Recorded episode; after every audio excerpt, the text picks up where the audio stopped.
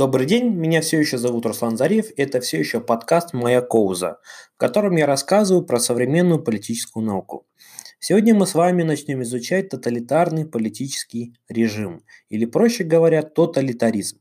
Сегодня мы с вами рассмотрим тоталитаризм с точки зрения политической философии. Начиная с самых древних времен, когда общество и государство только начали зарождаться – Народы и отдельно взятые люди, как индивиды, не раз сталкивались с проявлением диктатуры и тирании. Тоталитарные режимы существовали и в Древнем Риме, и в средневековой Европе.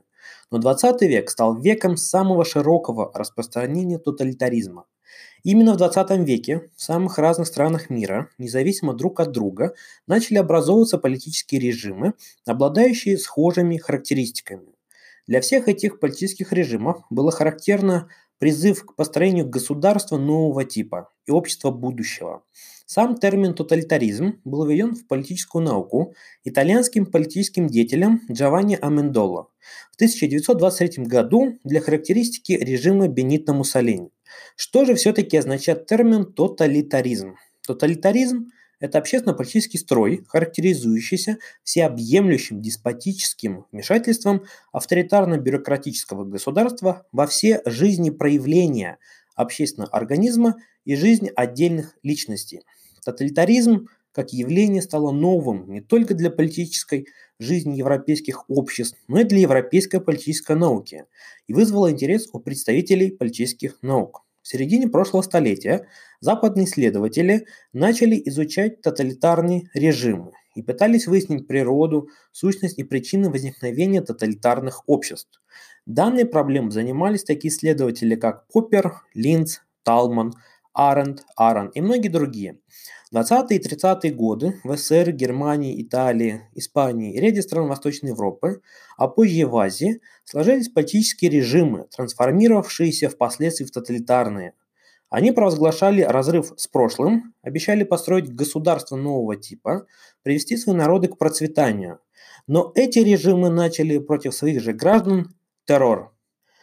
Предлагаю начать с французского философа Раймона Арена который прочитал в конце 50-х годов прошлого века в университете Сорбона ряд лекций о тоталитаризме, которые легли в основу его книги «Демократия и тоталитаризм».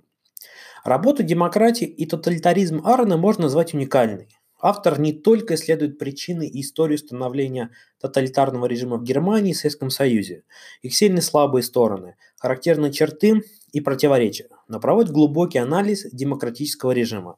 Раймон Арен пытался создать объективную, по его мнению, классификацию политических режимов, основываясь на идеях Гоббса и Маркса. Арен наделил любой политический режим пятью характеристиками. Первое – партия, монополизировавшая политическую деятельность. Второе – официальная государственная идеология. Третье – монопольный контроль над средствами принуждения и коммуникации. Четвертое – контроль экономики государством. И пятое – проведение политического и идеологического террора. Раймон Арен считал, что возникновение тоталитаризма происходит при предоставлении какой-либо партии монопольного права на политическую деятельность. Партия, получившая монополию, обладает идеологией, которая с момента монополии становится единственной для всего общества, а в последующем становится государственной.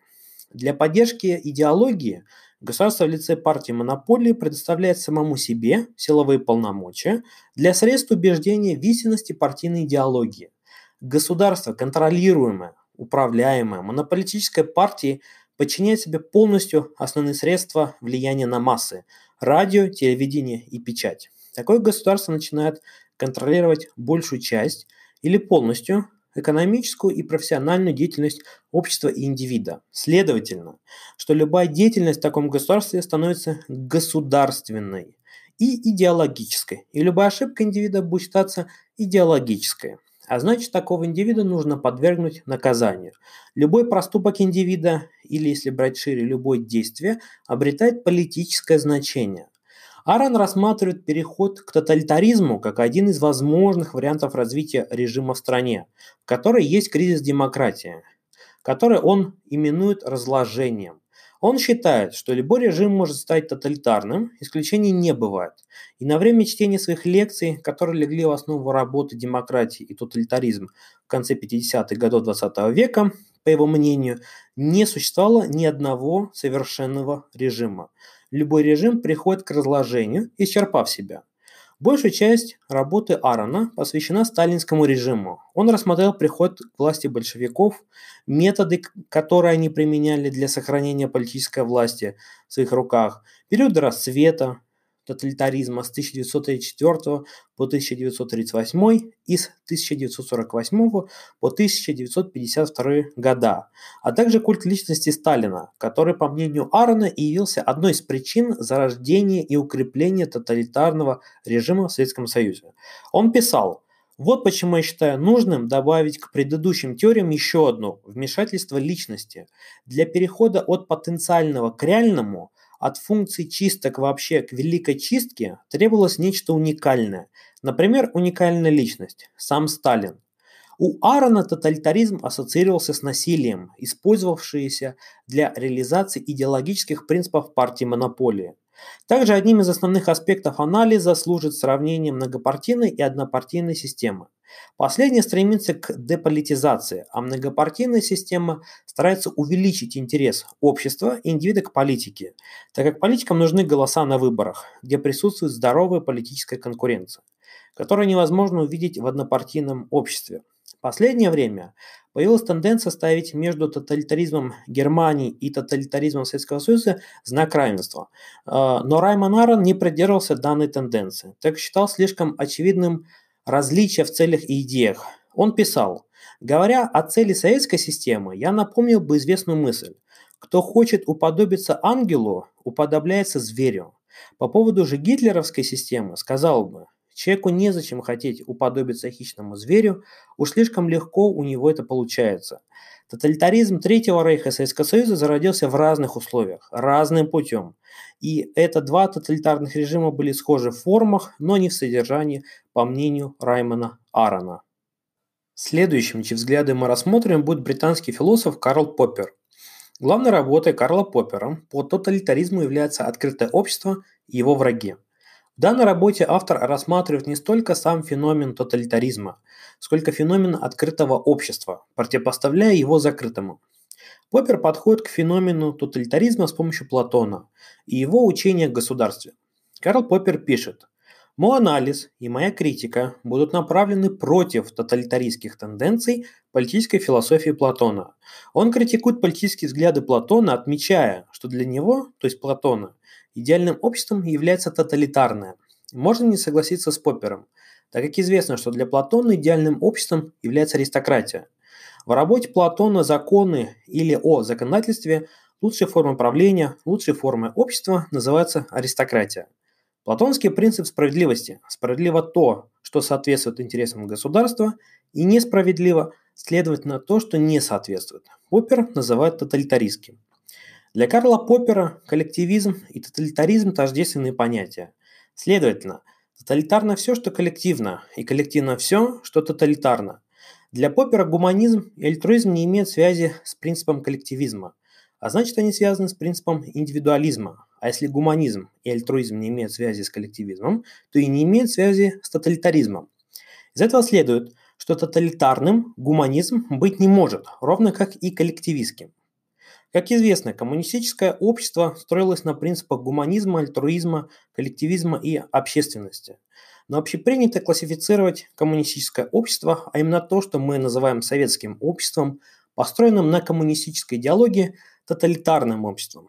Тогда можно считать гуманизм, альтруизм советского а, общества ложью, так как коллективистского гуманизма альтруизма не бывает. Следовательно, они тоталитарны. По мнению Поппера, христианская история Европы с ее инквизицией, преследованиями и пытками инакомыслящих, еретиков, пылающими кострами является образцом тоталитаризма. А теперь поговорим о главном исследователе тоталитаризма, немецко-американском философе Хане Аренд. Ханна Аренд в своей работе «Истоки тоталитаризма» рассматривала тоталитаризм как не имеющий аналогов в нашей истории, как новый феномен, Согласно Арен, тоталитарные движения или партии – это массовая организация изолированных, то есть атомизированных индивидов. Главной чертой тоталитарных движений является требование ничем не ограниченной преданности каждого человека идеалам и вождям. Именно вожди, по мнению Аренд, выдвигают требования, перед своими сторонниками еще до захвата власти. Ханна сделала вывод об универсальной, вечной природе зла человека на основе германского фашизма, который утвердился в Европе не вдруг, а при фактическом участии европейских стран. Нацизм явил миру оборотную сторону медали, показал другую сторону западной цивилизации, а именно ужасы нацистского режима, а если рассматривать более глобально, то ужасы тоталитаризма. Она задавала следующий вопрос. Почему большая часть населения направила всю свою энергию не на развитие демократии, свободы и ответственности, а на уничтожение соседей и самих себя? Арен считала, что в нашей истории много примеров, когда народы сами проводили к власти диктаторов. Следовательно, поведение народа не более достойно, чем действие диктатора, которого приводила толпа к власти. Арен пришла к таким выводам благодаря историческому опыту нацистской Германии, а также до военного Советского Союза. Она отмечает, что при всех видимых различиях нацизм и предвоенный сталинизм демонстрировали общие признаки. Арен считала, что массы есть в каждом государстве. Они составляют всегда большинство нейтральных к политике людей которые не всегда голосуют, хотя имеют на это право. В одной из своих работ Аренд задавалась вопросом, каков принцип, механизм превращения политически нейтральных людей в агрессивную толпу, которая часто лишена инстинкта самосохранения. Аренд пришла к мнению, что именно массовость движения нацистов и коммунистов строилась на вовлечении в них большого числа беспринципных карьеристов. Другая же часть людей просто состояли в том или ином движении, часто из-за массовости, по принципу большинства. Именно массовые движения дают шанс вступившим самореализоваться. Эрих Мария Ремарк в «Трех товарищах» и «Черном обелиске» показал, что такие люди готовы после вступления в массовое движение обернуться и вмазать умнику, над которым нет волшебного зонтика. Хан Арен замечает, что нацистская и большевистская масса имеет базис – собраны из небольших частей атомизированного общества. А главной чертой человека в данном обществе является недостаток нормальных социальных отношений, недостаток ощущения собственного существования. По мнению Арант, как таковое равнодушие граждан к политическим процессам, политики в целом, даже если это большинство граждан, не является основанием для создания тоталитарного режима. Например, в XIX веке существовали группы равнодушных людей, политически нейтральных, для их обозначения Аренд использует термин «толпа». Она пишет «Ни общество 10 декабря, которое помогло прийти к власти Луи Наполеону, ни бригады мясников в деле Дрейфуса, ни черные сотни в российских погромах, ни даже пандвижения никогда не поглощали своих членов до степени полной утраты индивидуальных притязаний и честолюбия. Ханна Аренд отмечает, что целью советского и нацистского режимов заключалась в равенстве всех перед лицом режима. Но это пока не является основанием для создания полноценного тоталитарного режима, так как была уничтожена только одна связь – классовая. А у человека существуют еще и товарищеские, семейные и другие связи, которые связывают всех в единое общество. Хан Аренд пишет, если тоталитаризм воспринимает свою цель всерьез, он должен дойти до такой точки, где захочет раз и навсегда покончить даже с нейтральностью шахматной игры то есть независимым существованием какой бы то ни было деятельности, развивающейся по своим законам. Для укрепления тоталитарного режима государство устраивает чистки, репрессии, которые бы затронули не только обвиняемого в том или ином преступлении против режима, но и всех, кто был связан с обвиняемым. Данный прием называется «вина за связь с врагом». Эффективный метод для того, чтобы все имеющие связь с обвиняемым почувствовали свою вину и отвернулись от него – так тоталитарные режимы разрушали последние связи, которые связывали людей. Подытоживая теорию Аренд, основой для возникновения тоталитарного режима становится ослабление классовой системы, что приводит к возникновению недовольных масс, которыми легко управлять, с помощью внушаемой идеологии и запугивания. Идеология здесь выступает в роли своеобразной науки. Взяв за основу некое утверждение или установку, она, основываясь на законах формальной логики, делает соответствующие выводы, подгоняя реальность под себя. Однако стоит не забывать, что вождь в тоталитарной системе своего рода чиновник от масс. Он зависит от масс, так же, как и они зависят от него. Сегодня мы с вами познакомились с взглядами Раймона Аарона, Карла Поппера и Ханары на тоталитаризм. Попытались ответить на вопросы, что такое тоталитаризм и как он появляется. Четвертый выпуск подошел к концу. Большое спасибо. В следующем выпуске продолжим говорить о тоталитаризме. Подписывайтесь на телеграм-канал Моя Коза. До свидания.